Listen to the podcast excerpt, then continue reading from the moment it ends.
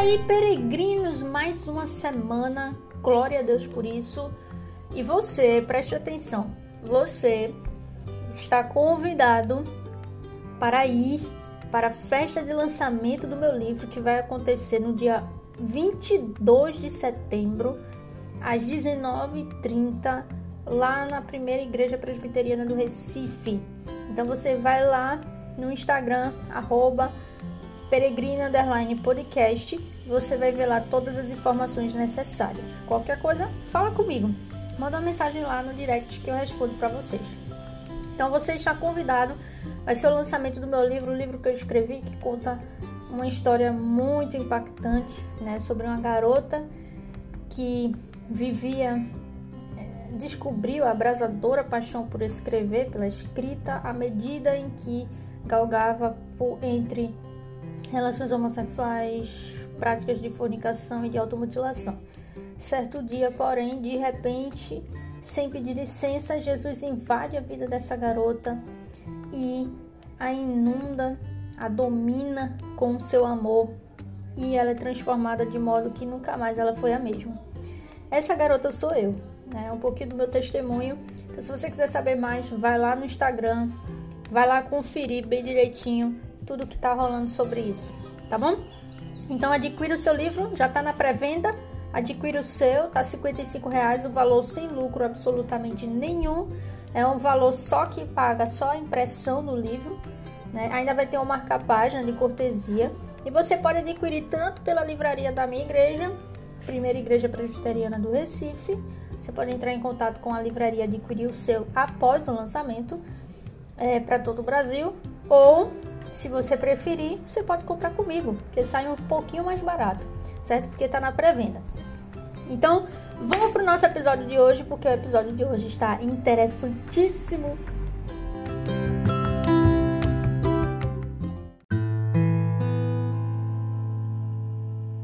Bom, no devocional de hoje eu queria ler com vocês o que se encontra lá em Atos, no capítulo 9. Eu vou ler do versículo 1 até o 6 depois eu vou pular e vou ler o versículo 32 até o final, né, que é até o 42, certo? Então vamos ler, vou ler na versão NVT. Acompanhe comigo.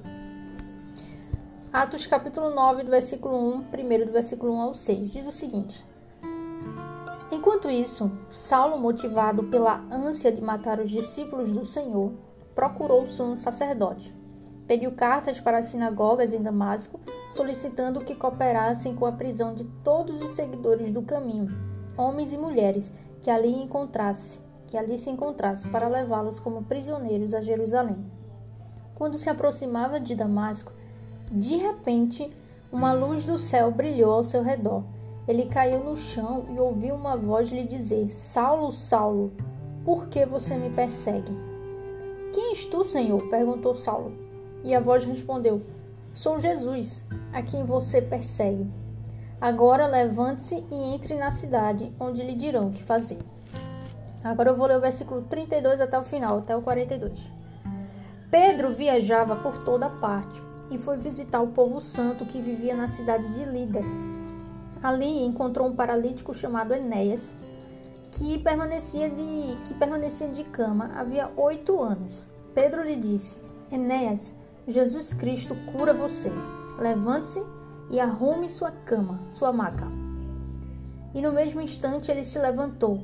Todos os moradores de Lida e de Sarona viram Enéas e se converteram ao Senhor. Havia em Jope uma discípula chamada Tabita, que em grego é Dorcas, sempre fazia o bem às pessoas e ajudava os pobres. Por esse tempo ficou doente e morreu. Seu corpo foi levado para o sepultamento e colocado numa sala no andar superior. Quando os discípulos souberam que Pedro estava perto de Lida, enviaram dois homens para lhe suplicar: Por favor, venha o mais rápido possível. Então Pedro voltou com eles e, assim que chegou, foi levado para a sala do andar superior.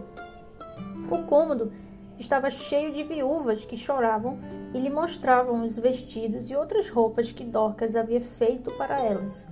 Pedro pediu que todos saíssem do quarto. Então ajoelhou-se e orou.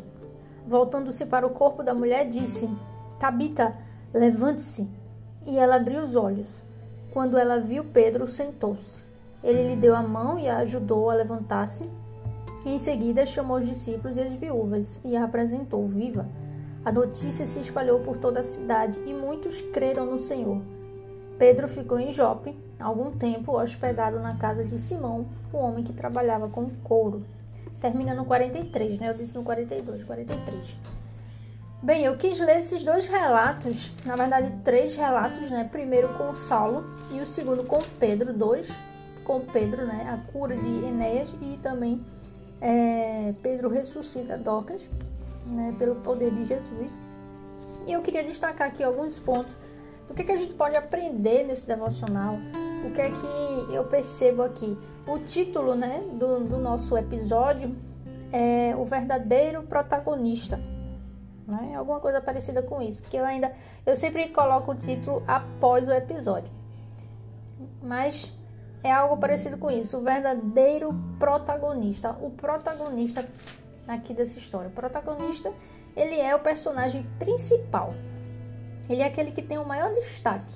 É aquele que é o, o que está em evidência ao longo de uma, de uma narrativa. E neste capítulo 9, é muito simples de perceber o protagonista, né? Porque na verdade esse protagonista ele está no livro de Atos inteiro, que é o Espírito Santo, é Cristo, Cristo Jesus, Cristo Jesus. Ele é o protagonista aqui dessa história. Ele é o protagonista da, da história inteira e de todos os relatos que eu li aqui agora para vocês. Então, primeiro é interessante a gente perceber a conversão de Paulo a sua mudança radical. A grande mudança radical que Jesus fez na vida de Paulo. Paulo, se vocês se lembram bem, Paulo, até no começo mostra um pouquinho, né? Ele era fariseu, ele perseguia os cristãos, inclusive ele foi cúmplice da morte de Estevão.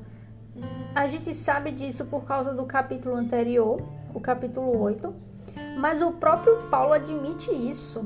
Mais para frente, lá em Atos também, aqui em Atos também, mais para frente ele admite isso também. Em alguns capítulos mais para frente, quando ele está indo para Roma e há, e há aquela confusão toda. Ele está em Jerusalém antes de ir para Roma e, e, há um grande alvoroço né, dos judeus contra ele. E ele fala, e quando ele fala, ele conta o seu testemunho para essas pessoas antes de ir para Roma. E aí é interessante de perceber isso, porque Paulo foi uma mudança radical. Paulo era alguém que prendia o povo de Deus, lutava contra o povo de Deus, que era cúmplice da morte do povo de Deus, de Cristo. E de repente, inclusive ele estava indo, veja, ele pediu, aqui o texto diz: Paulo pediu cartas para as sinagogas em Damasco solicitando que cooperassem com a prisão de todos os seguidores do caminho, que é Cristo, né? Homens e mulheres que ali encontrasse, para levá-los como prisioneiros a Jerusalém. Veja, Paulo estava indo para Damasco, falou com os líderes judeus de lá, através de uma carta, para que eles cooperassem, para que eles também ajudassem ele a prender aqueles cristãos. Então Paulo ele estava indo prender cristãos prender seguidores de Cristo, é, perse estava perseguindo esses cristãos, então ele estava indo direcionado para isso. E de repente, veja, ele não estava indo aceitar Jesus. Ele não estava com o coração disposto a crer em Jesus. Pelo contrário, ele estava perseguindo os cristãos porque os fariseus não acreditavam que Jesus era o Cristo e que Jesus tinha ressuscitado. Então ele era um deles. Mas de repente, de repente, Jesus aparece a Paulo. Jesus, quando ele tá, quando ele, Paulo está se aproximando de Damasco, de repente Jesus aparece a Paulo. Uma luz brilhou ao seu redor. Ele cai no chão e ele ouve uma voz dizendo: Saulo, Saulo, por que você me persegue? Então ele está lá no chão caído, vê uma grande luz, porque em outros relatos também em Atos mais para frente. Ele cita esse mesmo episódio, dá para ver mais detalhes nos outros relatos. Então ele diz que foi uma luz mais forte do que a luz do sol. E ele caído lá, ele essa luz cega ele, né? E ele ouve: Saulo, Saulo, por que você me persegue? Veja, por que você me persegue?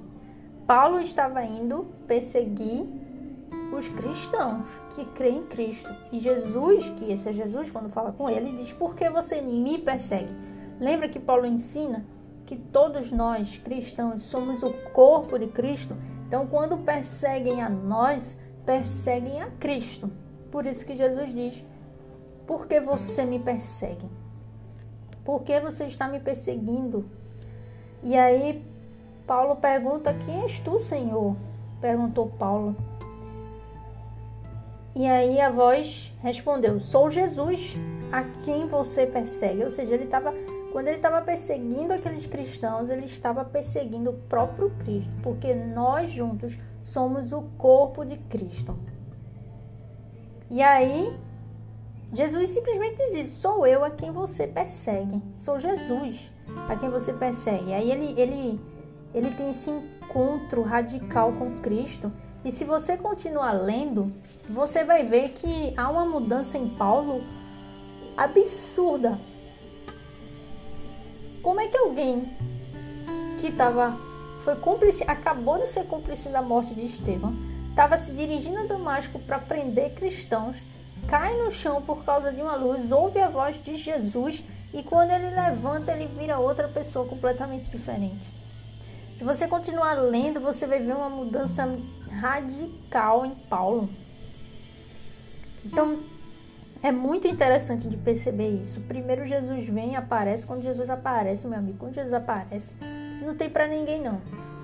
As coisas acontecem quando Jesus fala, quando Jesus aparece, quando Jesus ordena. Porque Jesus é Deus. Jesus é Deus.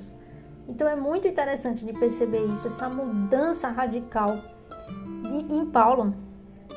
E isso eu queria destacar é, lá na frente, antes dele ir para Roma, né, enquanto ele ainda está em Jerusalém, e ele está sendo duramente perseguido perseguido pelos fariseus, né, que era de onde ele veio, né, é, ele, ele conta o seu testemunho duas vezes. Essa daqui, essa é a primeira vez que a gente vê esse relato, e o próprio Paulo conta duas vezes o seu testemunho mais para frente, lá no final de Atos. E se você vê, ele, veja, ele está numa situação que ele está sendo perseguido, e aí ele conta o testemunho dele para aquelas pessoas ele conta que ele já foi um deles. Então, houve um momento oportuno para se falar aquele testemunho dele. Esse testemunho de transformação do que Jesus fez na vida dele. E isso é importante, porque muitas vezes hoje a gente vê, né, eu vejo, por exemplo, pessoas que têm um certo tipo de receio ou então de distanciamento a partir do momento que já sabe que aquela pessoa vai dar um testemunho ou então, por exemplo, no meu caso, no meu livro, que é um livro que conta um pouquinho do meu testemunho, a pessoa já fica meio assim, como assim? Tudo bem, eu entendo que há uma grande deturpação desse, disso. Muitas pessoas, ao invés de contarem o testemunho, na verdade querem falar de suas próprias vidas, se exaltarem, e na verdade não falam do evangelho, não parece ter mudança nenhuma. Eu entendo que há isso, mas o que a gente não pode negar e anular é a importância do nosso testemunho. Você vê Paulo aqui foi uma mudança radical. E lá na frente ele vai contar duas vezes o seu testemunho num momento oportuno para isso. Então ele conta o seu testemunho, o que Cristo fez com ele. Então a gente precisa, é importante falarmos os nossos, o nosso testemunho.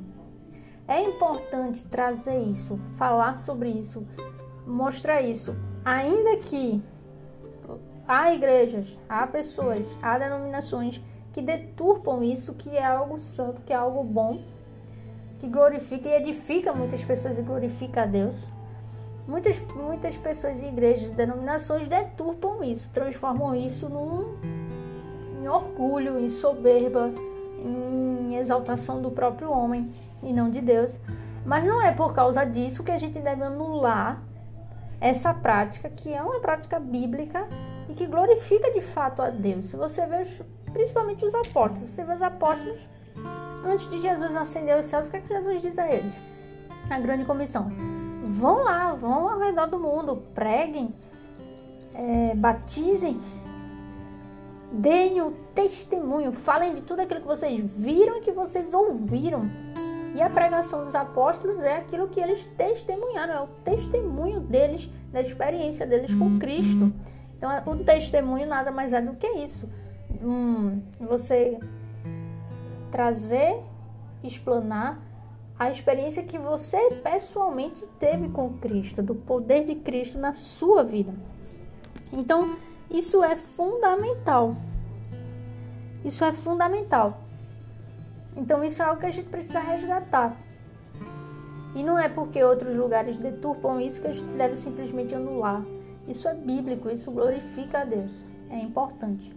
Agora, claro, dentro desses parâmetros dos princípios bíblicos. Mas eu queria destacar mais dois episódios, que é com Pedro. Então, primeiro a gente vê essa mudança radical de Paulo. Paulo, alguém que estava indo contra o povo de Deus, que quando vai contra o povo de Deus, na verdade está indo contra o próprio Deus, Cristo. E ele tem um encontro com Jesus e de repente, radicalmente, ele muda completamente. Se você ler, por exemplo, o versículo, a partir do versículo 19 até o versículo 31, você vai ver outro Paulo. Aquele Paulo que, que estavam perseguindo os cristãos, agora é o Paulo que estava com os cristãos e estava declarando que Jesus é o Filho de Deus. Então é outro Paulo completamente diferente. É muito interessante isso. E aí, os outros dois episódios que ocorrem é Pedro, quando ele vai para a cidade lá de Lida, ele encontra lá Enéas, um paralítico, e ele vai lá e ele cura Enéas no nome de Jesus. Ele cura Enéas é curado. E segundo é Dorcas. E Dorcas é, Dorcas é muito interessante. A gente tem que destacar aqui algumas coisas a respeito de Dorcas. Dorcas, ela também chamada de Tabita, né? Veja o que diz aqui no versículo 36. Ela sempre fazia o bem às pessoas e ajudava os pobres. Dorcas era cristã. Dorcas, ela era cristã. Ela já conhecia o Senhor. É, ela era uma discípula, né? Aqui diz discípula, aqui na NVT. E ela fazia o bem, ela praticava o bem, ajudava as pessoas, os pobres e foi nesse tempo que ela ficou doente, morreu. E quando as pessoas de lá viram Pedro, eita, Pedro, vem cá, vem cá, rápido. Olha, Dorcas morreu aqui. Aí Pedro foi lá, subiu no cômodo e veja, preste atenção. Dorcas tinha morrido, certo? E estava ali cheio de gente, cheio de viúvas que choravam, e lhe mostravam os vestidos e outras roupas que Dorcas havia feito para elas. Dorcas era costureira. E Dorcas havia feito roupas para elas, presenteado e tal. E aí, é como se fosse um enterro, né? Ali, aquele momento, estava cheio de gente. Várias pessoas estavam lá ao redor, reunidas ali, pra, é, é, chorando por causa de Dorcas.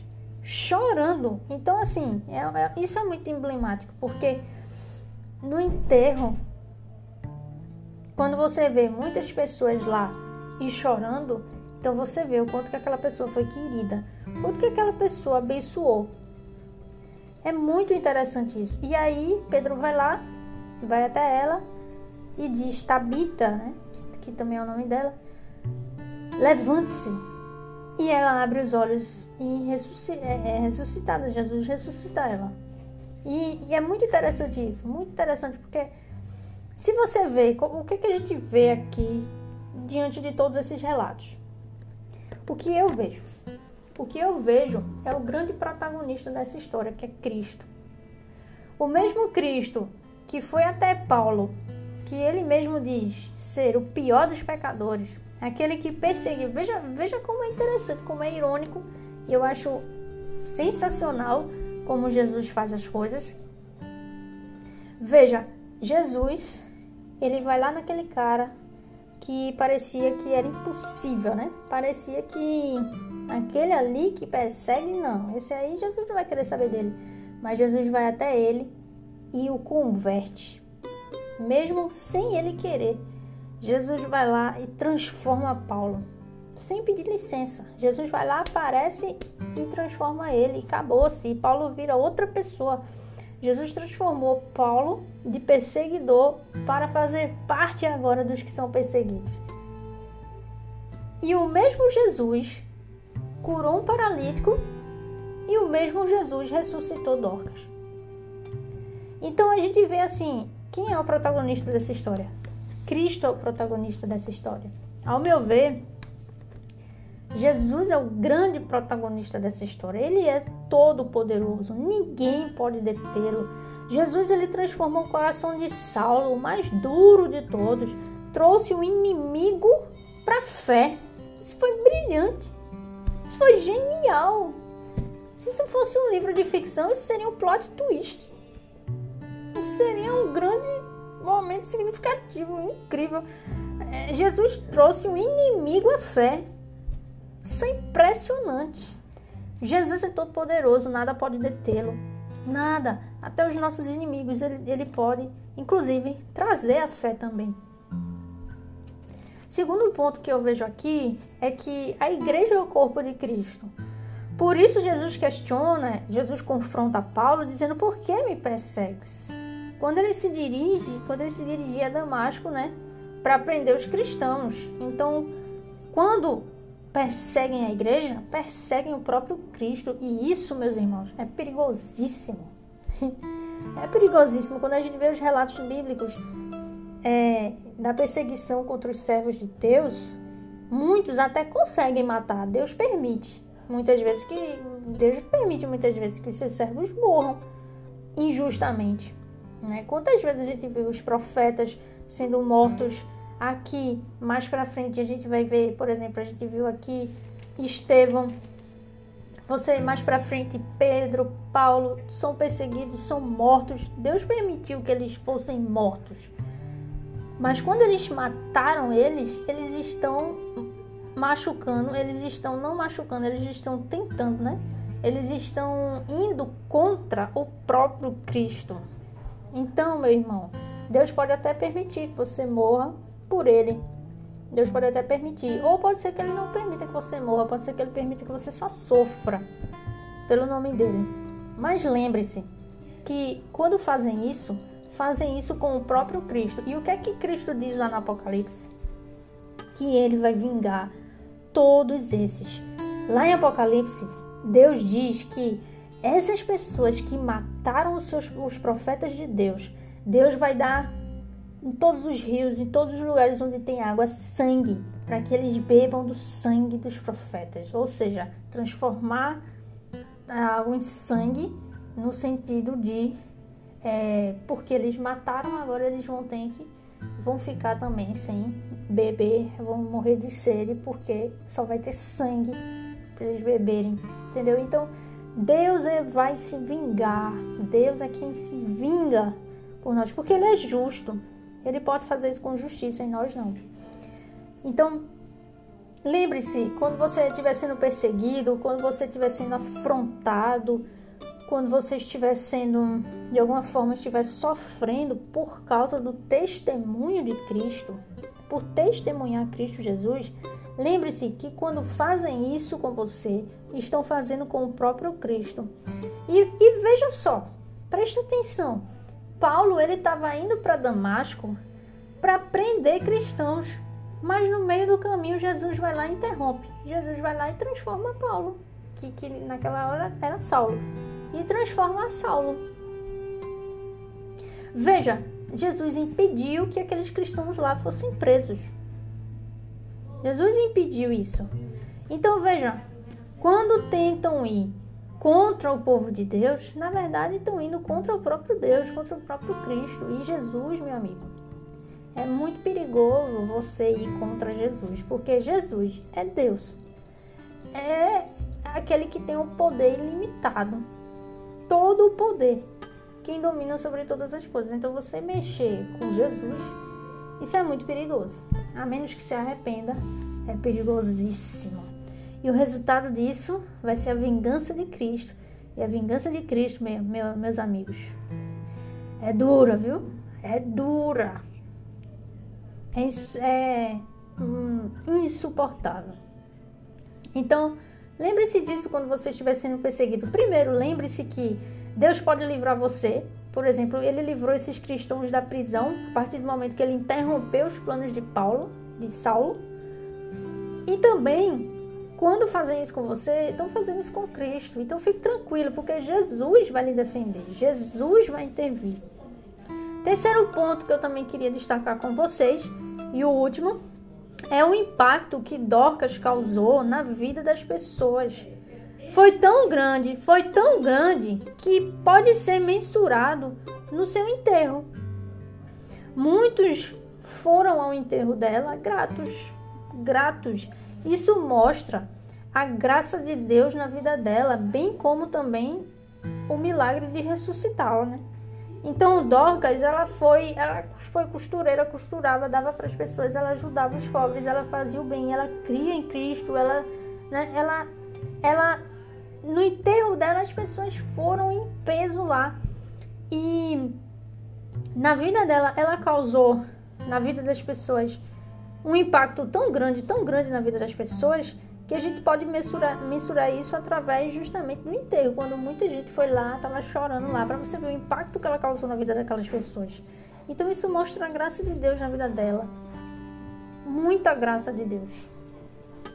Então, para encerrar, eu só queria destacar que o poder de Deus é o protagonista deste capítulo.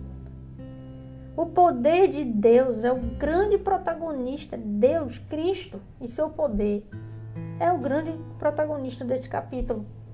Porque é o poder para transformar um inimigo no irmão na fé. Um inimigo no irmão, de curar um paralítico e de ressuscitar Dorcas, de proteger a sua igreja, de impedir que sua igreja fosse, que os irmãos lá de Damasco fossem presos. Esse é o poder de Cristo. É isso que está em evidência aqui. É esse é o protagonista aqui desse capítulo. Se você ler o capítulo inteiro, você vai perceber muito mais claramente. Mas os capítulos que eu, os trechos que eu li foi só para ilustrar um pouco.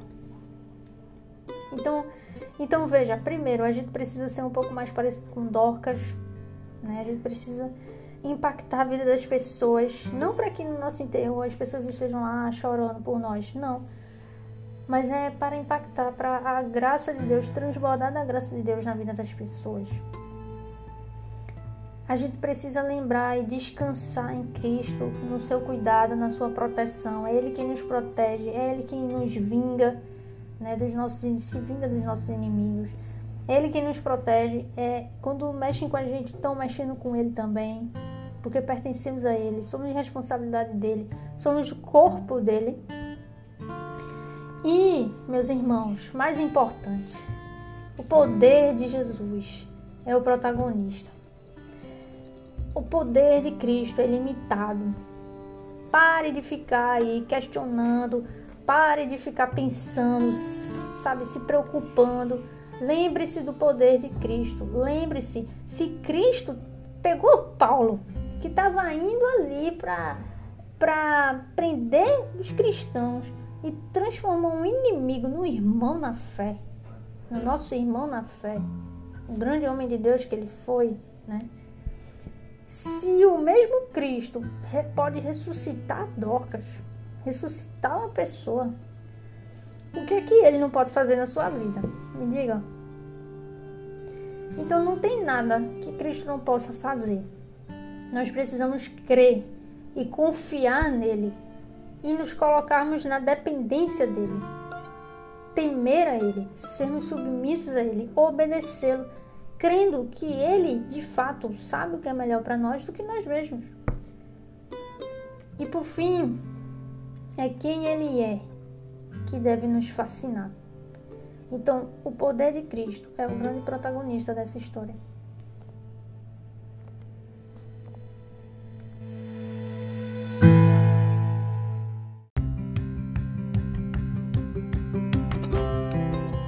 Então é isso, meus irmãos, é isso. Eu espero que tenha abençoado demais vocês.